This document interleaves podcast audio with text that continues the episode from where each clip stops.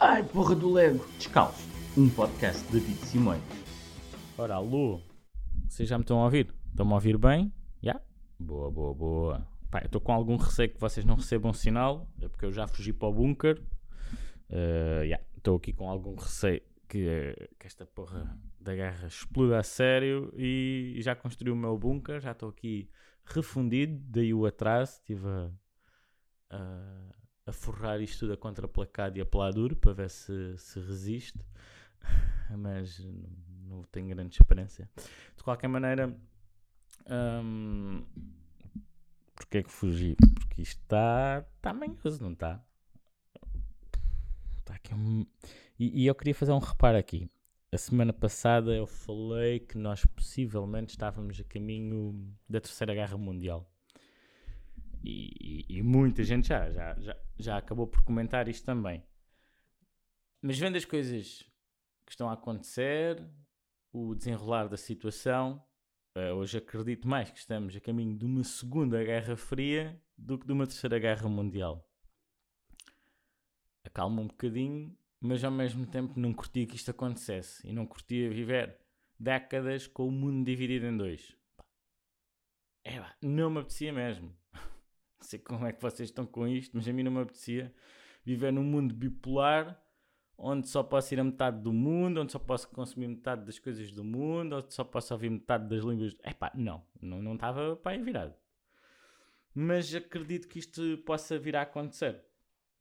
E, e, e vamos lá aqui um, vou, vou simplificar as coisas, né? que isto é, é tudo muito complexo uh, para pa, pa, pa, se descozer aqui num, num, podcast e em alguns minutos, mas simplificando muito, nós na Guerra Fria tínhamos um lado oriental e um lado ocidental.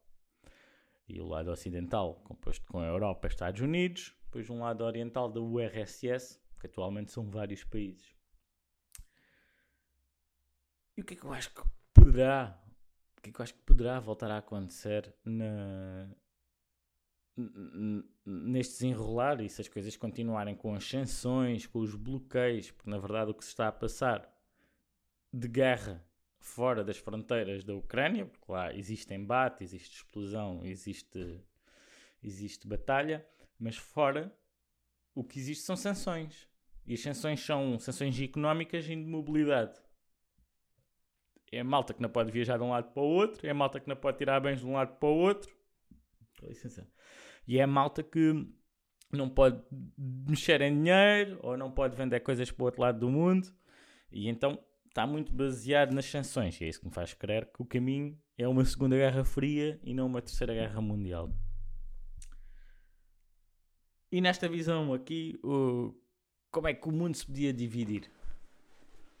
Sim, de maneira muito simplista e com o aviso de David Simões, não é especialista em assuntos de guerra, em política internacional, nem sequer nacional, caraças. Por isso não tenho nenhum alter ego, nem uh, nenhum doutoramento em nada, ok? É só desvaneio o que vem à cabeça e as ideias e com, com, com o que está aqui. Bom, mas uma das possíveis... Uh, bipolarizações do mundo talvez seria um lado mais ocidental com os Estados Unidos e a Europa, não é a NATO, que eu acredito que a Austrália e a Oceania uh, se juntassem, ou seja, pertenciam a esta aliança, mais o Japão. Porque também vejo o Japão politicamente e economicamente, se calhar, um país mais ocidental do que oriental, não é? E esta coisa de dizer oriental e, e ocidental é só para a gente se perceber aqui um bocadinho, que na verdade já estamos habituados a isto porque consumimos um mapa que está desenhado daquela maneira. Foi, foi como ele foi nos mostrado e nós olhamos sempre para o mapa daquela maneira, para o mapa mundo, porque é? se nós víssemos as coisas sempre no globo, não há bem oriente e né? não há direita e esquerda ali num globo, não há acima e baixo, podia ter sempre em qualquer eh, perspectiva. Mas bom, seguindo em frente, desculpem o desvaneio. O outro lado, o lado mais ah, oriental, que seria a Rússia com a China, não é? Porque existe, o que a gente tem visto aqui nos últimos dias, é que existe aqui alguma aproximação e que existe alguma tolerância da China em relação ao que a Rússia está a fazer. E eu juntava aqui, eu juntava aqui talvez o Médio Oriente, porque existem muitos países que eram ex-URSS, acredito que ainda existam algumas guerrilhas e algum saudosismo daquela época de, algum, de alguns habitantes, talvez países que, que ainda tinham uh, muito habitante russo também uh, lá. Uh, fora isso, a Rússia patrocina muita, muitas das guerras e das guerrilhas que acontecem no Médio Oriente. Logo, também acredito, não só pela proximidade geográfica, mas pela proximidade também bélica, que fossem apoiar o lado russo e o que é que era a surpresa aqui? A surpresa é a África juntar-se a esta aliança. Porque historicamente seria a Europa. A Europa é que foi uh, o continente colonizador, é que explorou a África, é que abusou das suas pessoas e dos recursos, uh, desenhou fronteiras à toa. Sim, foram os europeus que desenharam as fronteiras em África. Por isso é que aquilo dá um problema do caraças. Um bom tema para trazer aqui futuramente. Porque. Eh, só, só, só abrir aqui um pequeno parênteses. Porque foi na Europa, políticos europeus e generais europeus que desenharam e dividiram África para saber onde é que as colónias deles eram. E fizeram aquilo de uma maneira. pá, olhem, quase. Estão a ver como os, os, presidentes de Câmara, os vereadores e essa malta toda desenha os PDMs e as áreas urbanas sem conhecer a porra dos sítios. Foi a mesma coisa que eles fizeram. Fizeram aquilo, mas sabiam se havia tribos, se não havia tribos, passava rio, se não passava rio, se passava montanha, se não passava montanha, se aquele lado se dava bem com aquele, se aquele se dava mal com o outro. Borrifaram-se para isso tudo. E, e dividiram aquilo. Por isso é que as fronteiras são tão direitinhas, né? São linhas tão. Quando a gente olha o mapa, aquilo é. Feita régua e esquadro. Vou fechar o parênteses. Este é um, um temazinho que a gente pode trazer num, num outro descalço. E então, em suma, um lado mais ocidental, em que tínhamos Estados Unidos, América, quer dizer, uh, a América toda, Estados Unidos e América do Sul, Europa, Japão, e a Oceania. Contra um lado mais oriental, com a Rússia ou os países que integravam uh, na parte asiática o RSS, o Médio Oriente e depois ali a China e alguns países africanos. Era o apoio. Pá, eu não me apetecia voltar a isto, estou só, só a estipular o que poderá vir a acontecer. Não me apetecia nada viver num mundo dividido em dois, com uma cortina de ferro e com impossibilidades de, de mobilidade e que. E há sempre depois aquelas histórias da malta que fica presa num lado do mundo, mas a família estava do outro. Mas naquele dia foi quando foi proibido viajar para sempre, agora já ninguém pode sair daqui. E, pá, essas histórias ridículas, não apetecia que isso voltasse a acontecer, não mesmo. Mas pronto. E no meio disto tudo, só acho que alguns países têm que se, se decidir. Decidir, epá, têm que se decidir para que lado é que, é que se querem ir. É que, como por exemplo a Turquia, porque a Turquia tem ali uma posição estratégica e a Turquia, na verdade, é um país semi-europeu, semi-asiático, semi-islâmico, semi é uma mistura enorme. É um país que eu adorava ir. Por isso, pá, não façam esta guerra, pá. Não dividam o mundo, não façam essas coisas que um gajo quer sair, não quer conhecer coisas qualquer maneira, a Turquia tem uma palavra a dizer. Israel também é uma potência muito grande e, está aqui metida entre a Rússia e os Estados Unidos, porque tem boas relações com ambos e más relações com ambos. É curioso.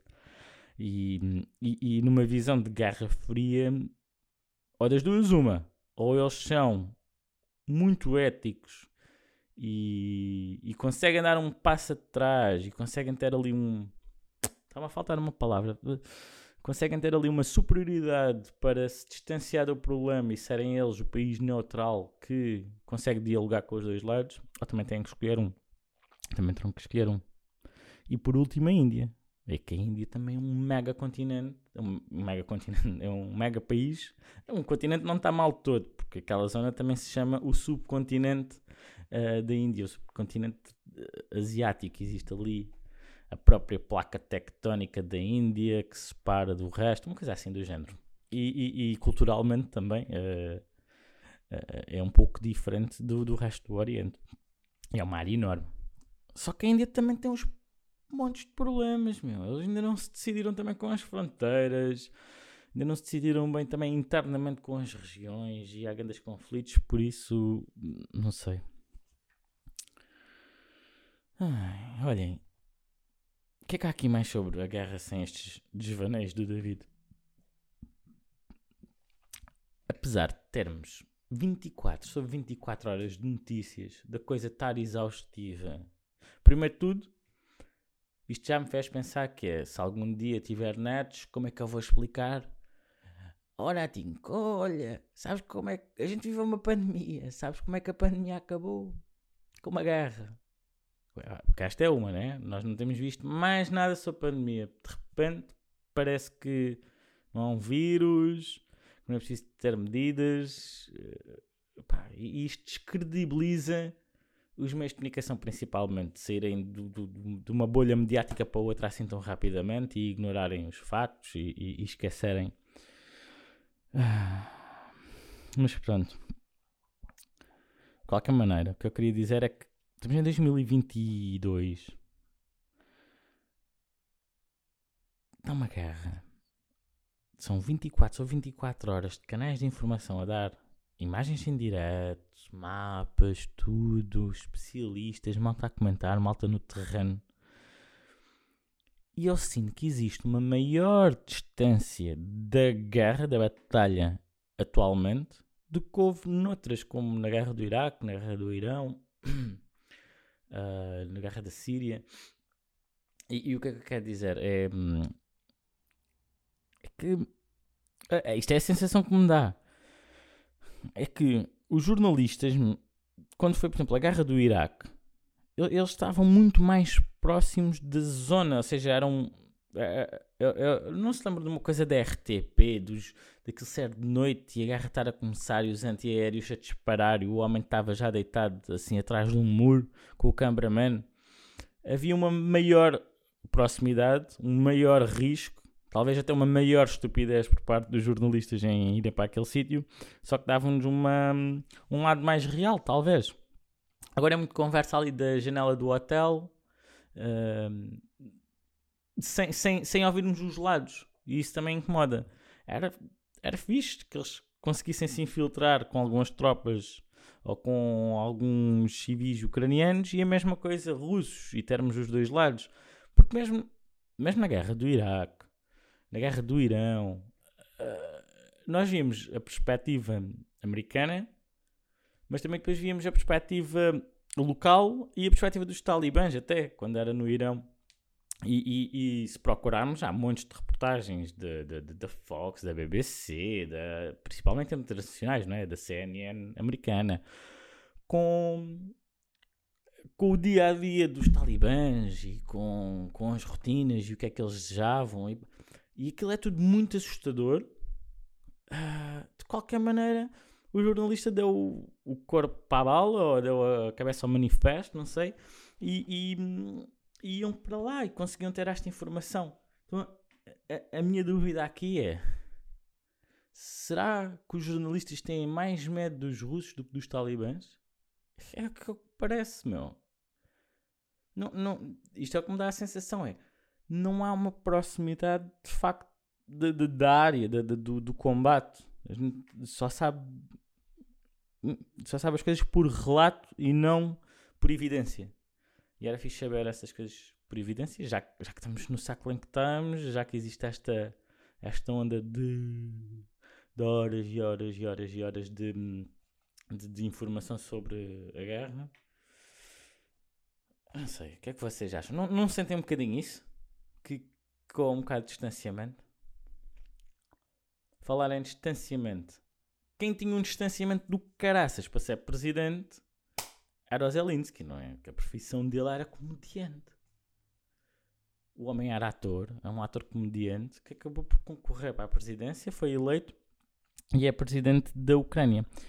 E enquanto humorista, aí já me fez aqui pensar sobre, sobre isto um bocadinho, que é o Kalyu Zelensky.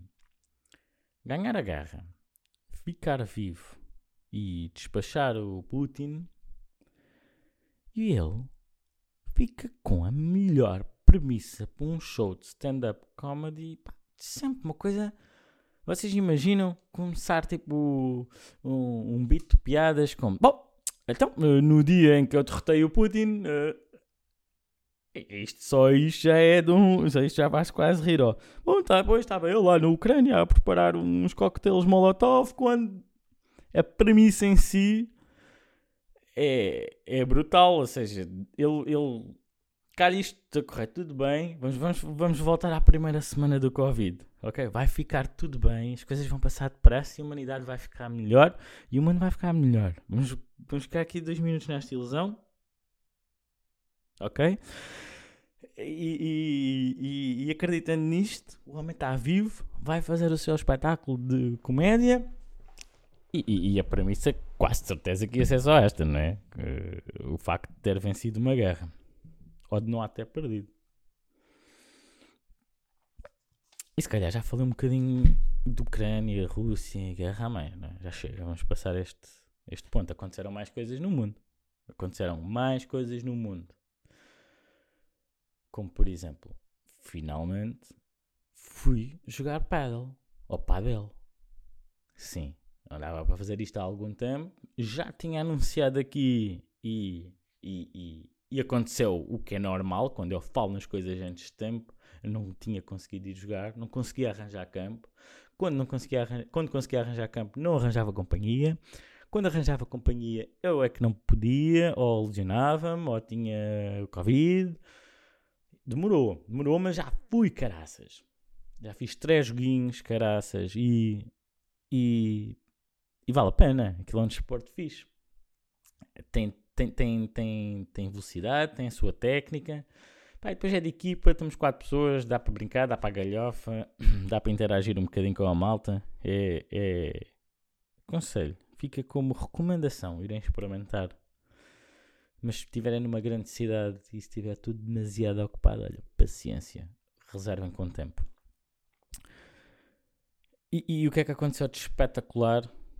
Que isto também é um hábito é um hábito de todos. Eu acho que isto acontece com toda a gente. A coisa estava difícil de marcar. No dia em que a gente consegue campo, pessoas, material, o que é que acontece que não acontecia há meses? Dão-vão chuva. Não chovia 10 de novembro. Foi chover no dia em que a gente foi jogar pedal. Yeah. Por isso, moços, vai tudo a marcar campos, porque se calhar este é o truque. Há duas coisas que fazem chover, e essa é certo e sabido. É fazer desporto ao ar vivo. Ai, é o ar vivo, cacete. É fazer desporto ao ar livre e lavar o carro, que também foi outra.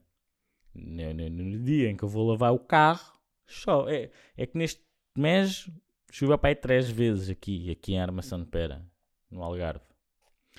Choveu para aí três vezes e e duas foram assim uma chuvinha fraquinha, mas é aquela chuva que te lixa o carro todo depois de lavar, meu. Porquê? Eu achava sério sobre a chover, pá. É pá. É por isso que eu não acredito em Deus, cacete. Oh, caraças. Hum. Mas é isso, já fui experimentar e foi dos uh, acontecimentos esta semana na história do mundo. Não, estou a brincar. Na minha vida também não. Phonics foi um jogo e foi uma brincadeira mas já ficou marcado para a semana. Exatamente, para a semana já temos campo, já temos jogadores e fica aqui uma rotinazinha. Quando quando tiver profissional e for um, um torneio, logo aviso. Podem lá ver. Vão lá ver-me perder uma abada do cara. E é assim, o que é que eu vos trouxe mais esta semana? passando aqui o jogo de pedal. Ah, lembra-me agora. Lembra-me agora. Este fim de semana que passou, uh, estrearam. Ei, peraí, estão-me a ligar, vocês não ouviram, mas eu vou desligar e vou ligar aqui já de volta. Phonics, vocês aguentam dois segundos. Vou tentar fazer uma coisa que normalmente os homens não conseguem fazer, que é fazer mais que uma coisa ao mesmo tempo. Principalmente esta que envolve falar, pensar e escrever ao mesmo tempo. Eu vou estar aqui dois minutinhos, se calhar encher chouriço, mas se estou a encher chouriço, porquê? Porque estou a escrever ao mesmo tempo. Eh, estou a escrever ao mesmo tempo aqui uma mensagem só para dizer dá-me uns minutos que eu estou a fazer aqui uma cena. Olha, vou dizer mesmo o que é que estou a escrever. Dá-me uns minutos. Ligo já. Até já. Um abraço. Abraço é sempre fixe mandar, não é? Nunca fica mal. De qualquer maneira, antes de chamar, o que eu estava a dizer, estreou ou estrearam dois programas este fim de semana que, passar, que passou. Uh, eu vou dizer supostamente ou alegadamente os dois uh, de conteúdo humorístico, conteúdo uh, cómico. Um na SIC chamado Tabu com o Bruno Nogueira onde ele vai experimentar os limites, acho que é isso, do humor negro, do que se pode dizer ou não se pode dizer, onde se vai falar de, de, de, de temas tabu, como o próprio nome do programa indica. E ele começou com deficiência física, e fez o seu stand-up com deficiência física, intercalando com umas imagens. Pá, isto só estou a fazer aqui uma, um, pequeno resumo do que foi o programa, caso não tenham visto, com umas breves uh, imagens da interação que ele teve com aquelas pessoas que conheceu e que lhes contou e que lhes cont... com aquelas pessoas que ele conheceu e que lhes contaram uh, a sua experiência de vida. E a partir dali ele faz um espetáculo de stand-up. Para mim, se engraçada, também, achei bem. O que é que roça aqui? Humor negro, conteúdo, é ofensivo, não é ofensivo? Ok, vamos deixar isto aqui em banho-maria. Qual é que foi o outro programa que. Qual é que foi o outro programa que. que estreou? Uma coisa qualquer era. Uh, hotel. Uh, peraí, Phonics, como é que aquilo se chamava, caraças? Olha, e, e, vou voltar um bocadinho atrás. Vocês descobri que são um asneirante do caraças a jogar paddle. Foi, é, é que, raramente, vocês já, já repararam aqui que eu não digo grandes palavrões. Sai moon, volta na volta. Mas sai aqui muito phonics, porra. Ah, isto nem é nada de mal. Mas eu estava a jogar e mandei, eu mandei uns 7 ou 8 alhadas. A sério, ficava lixada com. Fogo. Olhem, cuidado, se forem jogar, cuidado, não, não vão com, com parentes muito próximos, uh, com pais ou mães, para não ouvirem-vos a, a, xingar. De qualquer maneira, vamos voltar. Hoje, hoje foi o dia dos apartes. Eu acho que abri vários apartes durante os temas. De qualquer maneira, é melhor abrir apartes do que o setor das irritações do David. Hoje não apareceram irritantes. Até vou fazer aqui uma dancinha que vocês não estão a ver, então posso estar a cortar. Então, hoje não me irritei. Foi fixe. Hã? Nem queixei assim nada de especial, acho eu. De qualquer maneira, estreou o Tabu do Bruno Nogueira, conteúdo sensível, potencialmente ofensivo, e estreou o programa do, na, na TVI, que é uma coisa que é Missão Hotel Turista, os turistas em Missão Hotel, que são atores e comediantes, que vão fazer o trabalho de hotelaria, eh, num dos maiores ou melhores hotéis, neste caso era de Lisboa. Era o, o Manel Marques, o Eduardo Madeira e a mulher, o Heitor qualquer coisa, a Rosinha e acho que era isto. E o que é que eles tinham a fazer? Iam para um hotel, XPTO, 5 estrelas, e tinham que servir à mesa como não serve num hotel, tinham que fazer de bagageiro e pouco mais. Não sei, não, não vi aquilo tudo, mas estas duas lembro-me de ver.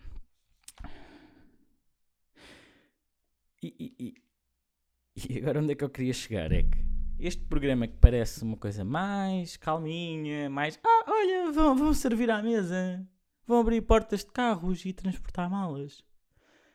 É 10 mil vezes mais ofensivo do que o programa do Bruno Gueira, caraças. Uma coisa é fazer piadas com situações. Outra é de facto criar estereótipos sobre trabalhos e gozar com esses trabalhos na cara das pessoas, que foi o que Pá, foi o que eu senti ali. E eu não sei, enquanto algravio, que teve que passar pela hotelaria. E sim, vocês não vão conhecer um algravio que não tenha passado pela hotelaria, a não ser que seja podre de rico. Sim, se não for podre de rico, qualquer um de nós trabalhou num snack bar, ou num café, ou num restaurante, ou num hotel. Yep, that's the true. Por isso que a gente sabe este inglês muito bom. Vocês viram este destaque? That's the true. Sim, o Algarve fala sempre duas línguas, o português e o estrangeiro. Está controladíssimo. De qualquer maneira, eu achei que, que é mais ofensivo. Porquê? porquê? E, e atenção, isto, isto ofende-me ao nível de de eu estar só aqui a falar, não, não me chateei o dia. Uh, a questão foi estereotiparem o serviço hoteleiro, ou seja, que aquilo é uma coisa muito rígida e não se ri, temos direitos e a farda está aqui assim e o cliente tem sempre razão. Pá, mentira. Bullshit. Bullshit. Pá, não. O cliente não tem sempre razão, o cliente às vezes é otário, tu podes ter dúvidas no teu serviço, deslocas-te e vais perguntar. Esta é a primeira, do lado de quem estava a ensinar. Em relação aos famosos que estavam lá para fazer as provas, era o desrespeito que tinham sobre aquele trabalho. Pá, servir à mesa e desatam-se a rir e.